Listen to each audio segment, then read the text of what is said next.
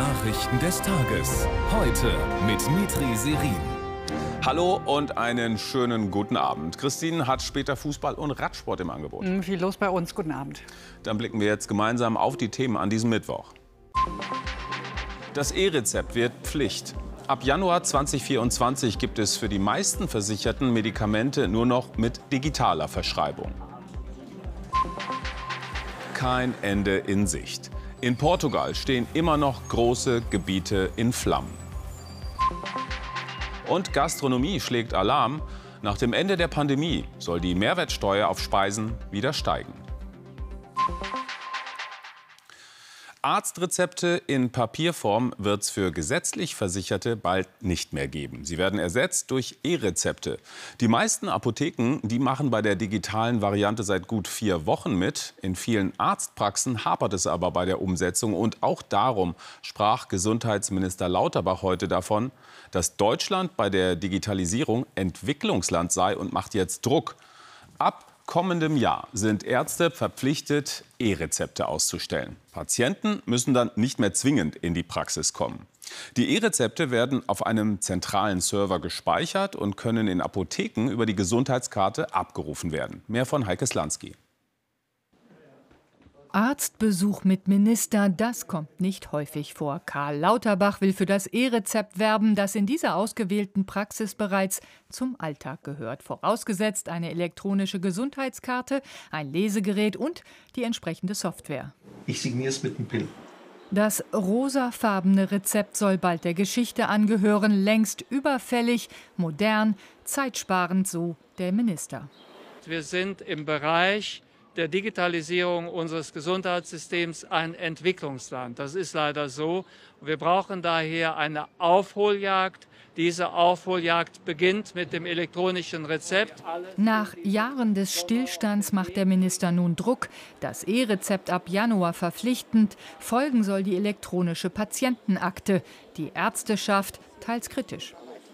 Es birgt sicherlich enorme Vorteile für die pharmazeutische Industrie, für die Krankenkassen. Für die Ärzte ist es im Moment einfach nur mehr Aufwand. Das hat mit Transparenz nichts zu tun, sondern mit einer dysfunktionalen digitalen Landschaft, die wir in Deutschland haben. Der Gang in die Apotheke ohne Zettelwirtschaft, ohne Smartphone. Mehr als 80 Prozent erfüllen laut Verband die Voraussetzungen. Seit Anfang Juli seien 2,4 Millionen Rezepte digital eingelöst worden. Mit dem E-Rezept sind Fehler in der Medikation, falsches Medikament oder Medikamente, die sich nicht miteinander vertragen oder Medikamente, die umgestellt werden müssen in der Dosierung zum Beispiel. All diese Fehler, die passieren können, sind damit viel unwahrscheinlicher. Deutschland und die Digitalisierung, alle Datenschutzbedenken erfüllt und trotzdem noch ein weiter Weg. Wie das E-Rezept für Sie in der Praxis funktioniert, dazu haben wir viele Infos in unserer ZDF Heute App für Sie zusammengetragen, etwa wie das E-Rezept eingelöst wird und welche Vorteile das hat. Der nationale CO2-Preis, den Verbraucher für Heizen mit Gas und Öl und beim Tanken zahlen, soll steigen. Die Bundesregierung plant nach Medienberichten, dass eine Tonne Kohlendioxid ab Januar statt bisher 30 dann 40 Euro kostet. Dadurch werden laut Experten Berechnungen Benzin und Diesel um etwa 4 Cent pro Liter teurer. Die Einnahmen sollen in den Klima- und Transformationsfonds fließen. Lange hat China die Weltwirtschaft ja angekurbelt, steckt jetzt aber seit Monaten in der Krise. Auch heute kamen alarmierende Wirtschaftsdaten aus Peking. Die Chinesen konsumieren immer weniger und das ist schlecht für Industrie und Konjunktur. Für Deutschland ist China ja einer der wichtigsten Handelspartner. Aus keinem anderen Land kommen so viele Güter zu uns. Tendenz steigen zuletzt 12,8 Prozent. Und äh, anders ist der Trend bei den Ausfuhren. Da ist China vom zweitwichtigsten Exportland auf Rang 4 abgerutscht. Aus Peking berichtet jetzt für uns Miriam Steimer. Schlange stehen vor dem Tempel. So sieht's am Lama-Tempel in Peking schon seit vielen Wochen aus. Es sind vor allem junge Menschen.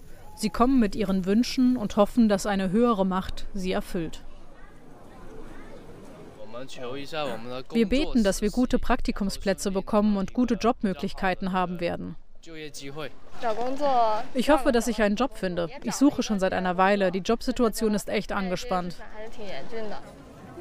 Es sind Chinas Wirtschaftszahlen, die immer mehr junge Leute zum Tempel locken. Jeder fünfte unter 25 ist arbeitslos, ein Rekordhoch. Die Reihe der schlechten Wirtschaftszahlen geht heute weiter. Das Statistikbüro verkündet, dass die Verbraucherpreise im Juli im Vergleich zum Vorjahr um 0,3 Prozent fielen. Zum ersten Mal seit mehr als zwei Jahren. Was nach einer guten Nachricht klingt, zeigt, wie schlecht die Stimmung im Land ist. Denn die Menschen zögern, Geld auszugeben, zum Beispiel für Immobilien. Das Problem auf dem chinesischen Immobilienmarkt ist die sinkende Nachfrage. Ähm, es werden weniger Wohnungen verkauft, die Preise fallen und das, das so enorme Auswirkungen hat, ähm, hat einfach damit zu tun, wie groß der Immobiliensektor ist von seiner Rolle für Chinas Wirtschaft, nämlich 30 Prozent des chinesischen Bruttoinlandsprodukts. In den Städten sieht das so aus: Millionen leerstehende und halbfertige Bauten.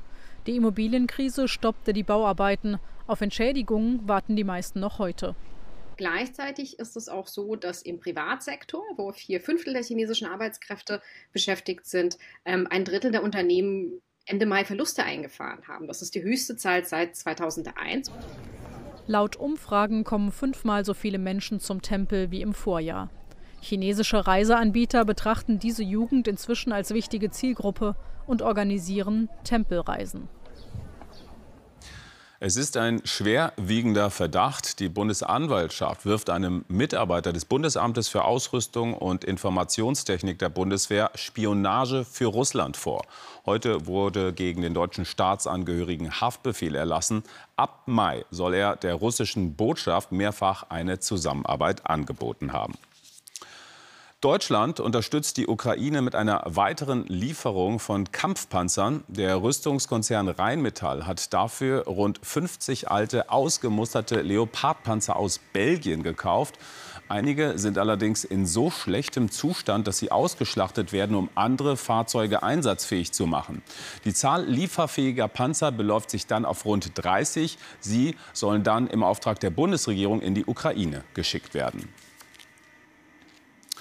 Waldbrände haben Südeuropa vor rund drei Wochen in Atem gehalten. Inzwischen hat sich die Lage fast überall entspannt, außer in Portugal. Dort bleibt es weiter extrem heiß, trocken und windig. Die Folge, ständig breiten sich neue Feuer aus. Zuletzt sowohl im Norden, im Zentrum des Landes und auch im Süden. Aber selten enden die Brände tragisch, weil Portugal schnell reagiert und evakuiert, auch jetzt bei São Miguel und von dort Thomas Walde. Es ist der bislang größte Brand in diesem Sommer an der Algarve. 10.000 Hektar Wald sind in Flammen aufgegangen, 1.000 Feuerwehrleute sind im Einsatz. Die Arbeit der Feuerwehrleute und des Zivilschutzes die ganze Nacht hindurch hat zu einer gewissen Stabilisierung der Lage geführt. Nachdem im Jahr 2017 mehr als 100 Menschen bei Bränden umkamen, evakuieren die Behörden frühzeitiger, so auch in São Miguel. Der Feuerwehrmann kam rein und hat nur gerufen, raus jetzt, sofort raus. Behördlich angeordnete Evakuierungen sind für Anwohner verpflichtend. Wer nicht folgt, riskiert eine Anzeige. Wir mussten in unserem Kreis keine Leute zur Evakuierung zwingen, aber wir hätten das als letzte Maßnahme getan, wenn sie nicht mitgegangen wären, weil sie nicht nur sich, sondern auch die Rettungskräfte in Gefahr bringen würden. Mit ihrer Strategie begrenzen die Behörden die Folgen der Brände für Menschen. Es gibt bislang zwei Dutzend leicht Verletzte, vor allem durch Rauch. Nach den schweren und großflächigen Überschwemmungen verspricht die EU Slowenien schnelle Hilfen in Höhe von bis zu 400 Millionen Euro.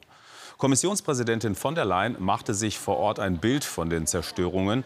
Im Dorf Czerna na Koroschkem nahe der Grenze zu Österreich zeigte sie sich beeindruckt von der Tatkraft und dem Optimismus der Menschen. Anhaltende, schwere Regenfälle hatten in Slowenien enorme Schäden angerichtet. Es gab mindestens sechs Tote. Starkregen und Überschwemmungen haben auch im Baltikum und Skandinavien schwere Schäden angerichtet. Im Süden Norwegens rissen die Fluten Hütten und Wohnwagen mit. Die Einsatzkräfte mussten hunderte Menschen in Sicherheit bringen. Dramatisch ist auch die Lage an einem Wasserkraftwerk. Dort stauten sich die Wassermassen so sehr, dass Teile des Dammes brachen. Wie schnell ein Brand tödlich enden kann, hat sich auf dramatische Weise heute im Elsass gezeigt. Elf Menschen kamen ums Leben. Ort des Unglücks ist Winzenheim nahe Colmar. Früh am Morgen war der Brand dort in einem Ferienheim ausgebrochen. Die Opfer gehörten zu einer Reisegruppe von Menschen mit geistiger Beeinträchtigung. Anne Arendt.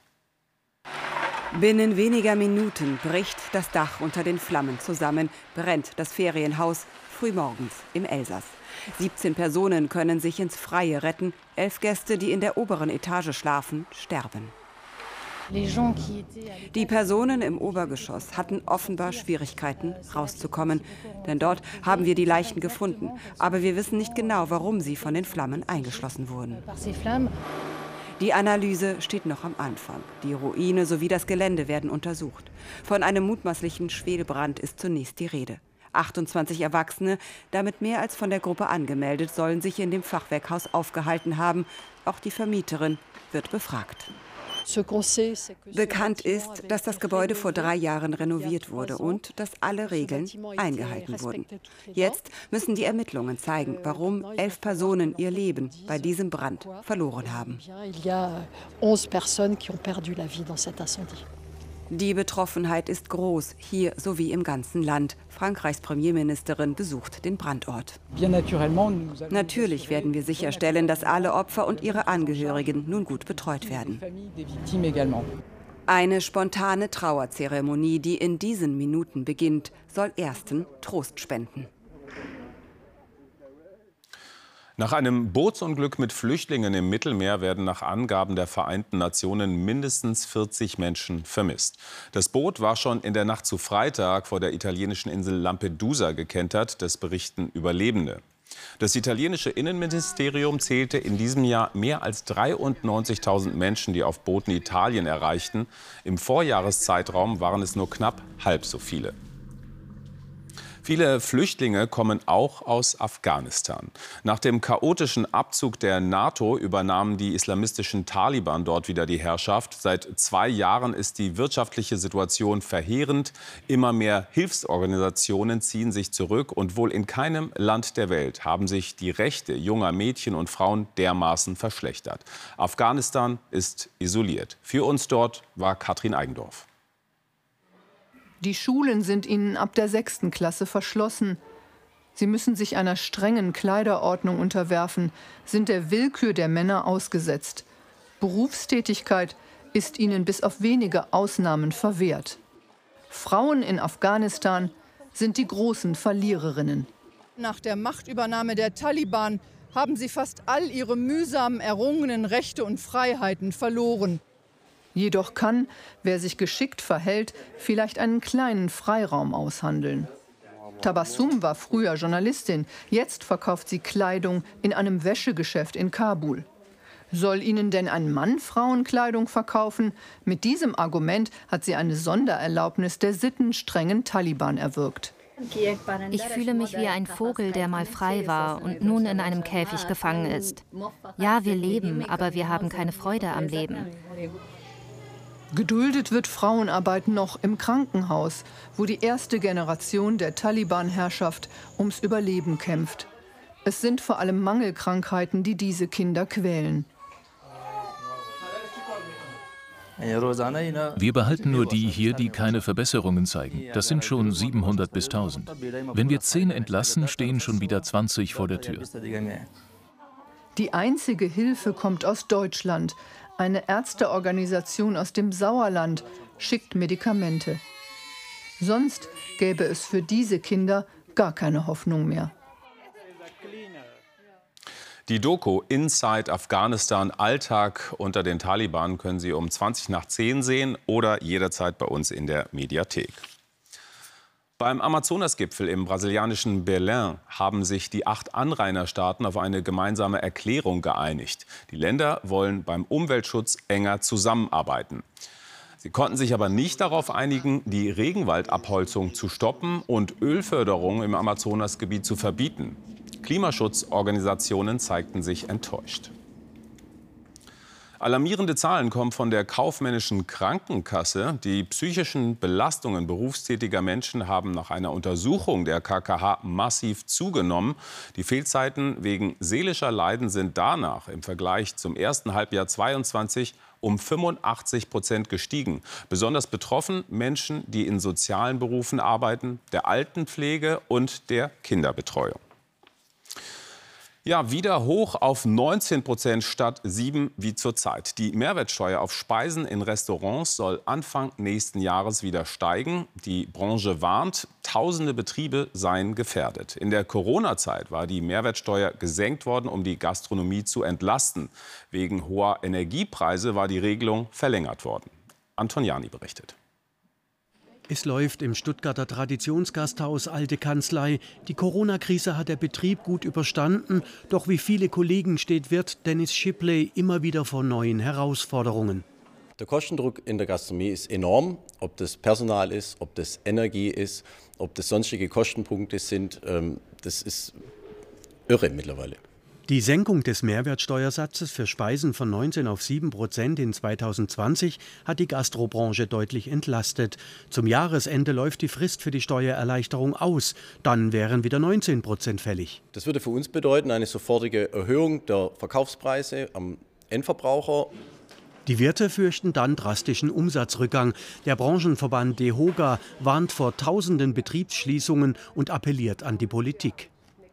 Wir wollen, dass Gastronomie bezahlbar ist, dass jeder Mensch äh, sich das auch künftig weiterhin leisten kann. Und ich glaube, das ist für die Gesellschaft, für die Innenstädte und auch für das Miteinander in unserem Land von ganz zentraler Bedeutung. Die Probleme der Branche sind vielfältig und oft auch hausgemacht. Die Bundesregierung hat sich in Sachen Mehrwertsteuer noch nicht festgelegt. Experten sehen vor allem den Zeitpunkt kritisch. Für die Rücknahme einer Steuervergünstigung ist es wichtig, den richtigen Zeitpunkt zu finden. Und dieser Zeitpunkt ist sicherlich nicht in einer Wirtschaftskrise, in einer Wirtschaftsflaute, wo die Betriebe bereits unter Druck sind. Die Gastrobranche hat in zwei Jahren schon mehr als 30.000 Betriebe verloren. Die Mehrwertsteuererhöhung könnte viele weitere in Not bringen. Ruhetag bei der Frauenfußball-WM, Christine. Dann schauen wir mal zu den Männern. Und mhm. da geht es jetzt bald wieder zum DFB-Pokal. Bald heißt Freitagabend geht's los. Und zu Beginn spielt auch der Verein, der nach dem FC Bayern München mit zwölf Teilnahmen bisher am zweithäufigsten im Pokalfinale stand. Schalke 04. Die Königsblauen müssen zum Zweitligaduell zu Eintracht Braunschweig. Gefühlsschwankungen auf Schalke. Dem Frust über die Auftaktniederlage in Hamburg folgte die Freude über den Sieg gegen Kaiserslautern am letzten Samstag. Zuverlässigster Torschütze bisher Simon Terodde, Rekordtorjäger der zweiten Bundesliga. Er genießt die Abwechslung vom Ligaalltag.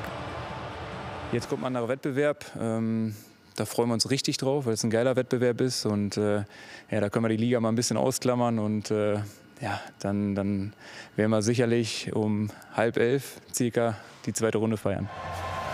Optimismus also, der Pokal liegt den Schalkern. Beim letzten Titelgewinn 2011 waren noch Neuer, Raoul, Draxler und Hünteler im Team. Glorreiche Zeiten. Zwölf Jahre später haben die Westfalen längst nicht mehr diese finanziellen Voraussetzungen. Allerdings Braunschweig gegen Schalke Freitagabend live im ZDF. Dazu weitere Höhepunkte des Pokalauftakts. Ja, erneut ein erfolgreicher Tag für die Deutschen bei den Radweltmeisterschaften in Glasgow. In der Paradisziplin Dreirad gewinnt Maximilian Jäger bei den Männern Gold und seine Teamkollegin Angelika Dreok-Käser gewinnt Silber. Und bereits ihre zweite Medaille bei diesen Titelkämpfen in Schottland verbucht Maike Hausberger. Nach Bronze im Zeitfahren sogar überraschend Gold im Scratch. So recht glauben können sie es alle nicht im deutschen Team. Maike Hausberger als Außenseiterin gestartet, als Siegerin im Ziel. Ein Traum wird wahr. Das ja, zu gewinnen ähm, war eine Überraschung und ja, es ist total schön. 17 Starterinnen, 40 Runden. Das die Zahlen zu diesem Scratch-WM-Finale, bei dem sich Maike Hausberger auf den letzten Metern im Schlusssprint durchsetzt. Dieser Sieg nur wenige Stunden davor noch unvorstellbar weil ich unheimlich müde war heute ähm, vor dem Rennen und eigentlich lieber beim Mittagsschlaf geblieben wäre. Gut, dass sie aufgestanden ist. Wäre doch echt schade um diese schöne Goldmedaille. Echt eine herrliche Geschichte, oder? Allerdings. Dankeschön, Christine. So, Mittwoch ist ja Lottotag und bevor wir zu den Zahlen bei uns kommen, werfen wir mal einen Blick auf diese unscheinbare Lottoannahmestelle in Jacksonville, Florida. Essen und Apotheke steht da vorne drauf. Essen, Apotheke und Milliarden könnte es vielleicht bald heißen, denn ein Glückspilz hat hier zwei Dollar investiert und die Rekordsumme von sage und schreibe umgerechnet 1,44 Milliarden Euro gewonnen. Wahnsinn. So, das passt, dann sind wir jetzt bei unseren Lottozahlen und die gehen so. 16, 24, 29, 33, 35, 37 und die Superzahl 7. Weitere Gewinnzahlen und Infos auf lotto.zdf.de und auf der ZDF-Textseite 557. Der wirklich echte Hochsommer kommt zurück. Es wird deutlich wärmer und sonniger. Mehr gleich von Katja Horneffer. Das Heute-Journal gibt es um 21.50 Uhr mit Marietta Slomka. Das war's von uns. Schönen Dank und noch einen entspannten Abend für Sie.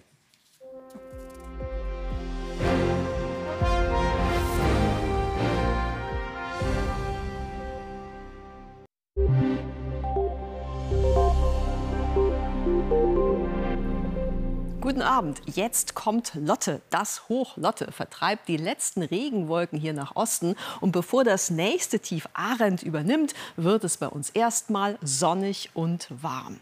Der gewittrige Regen in Bayern lässt schon heute Nacht mehr und mehr nach. Es gibt vielleicht noch letzte Regenschauer an der Ostsee.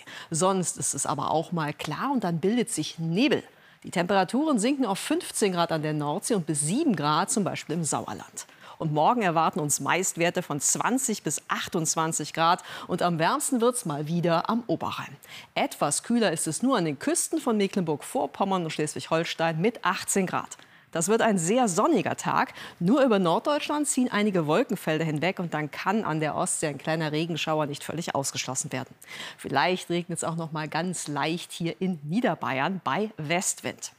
Der Freitag bringt dann noch mehr Sonnenschein bei höheren Temperaturen. 20 bis 30 Grad werden das dann. Das Wochenende wird dann allerdings zum Teil wieder schwül, warm und gewittrig. Am Samstag gibt es Schauer und Gewitter vor allen Dingen im Westen, am Sonntag im Südosten. Guten Abend.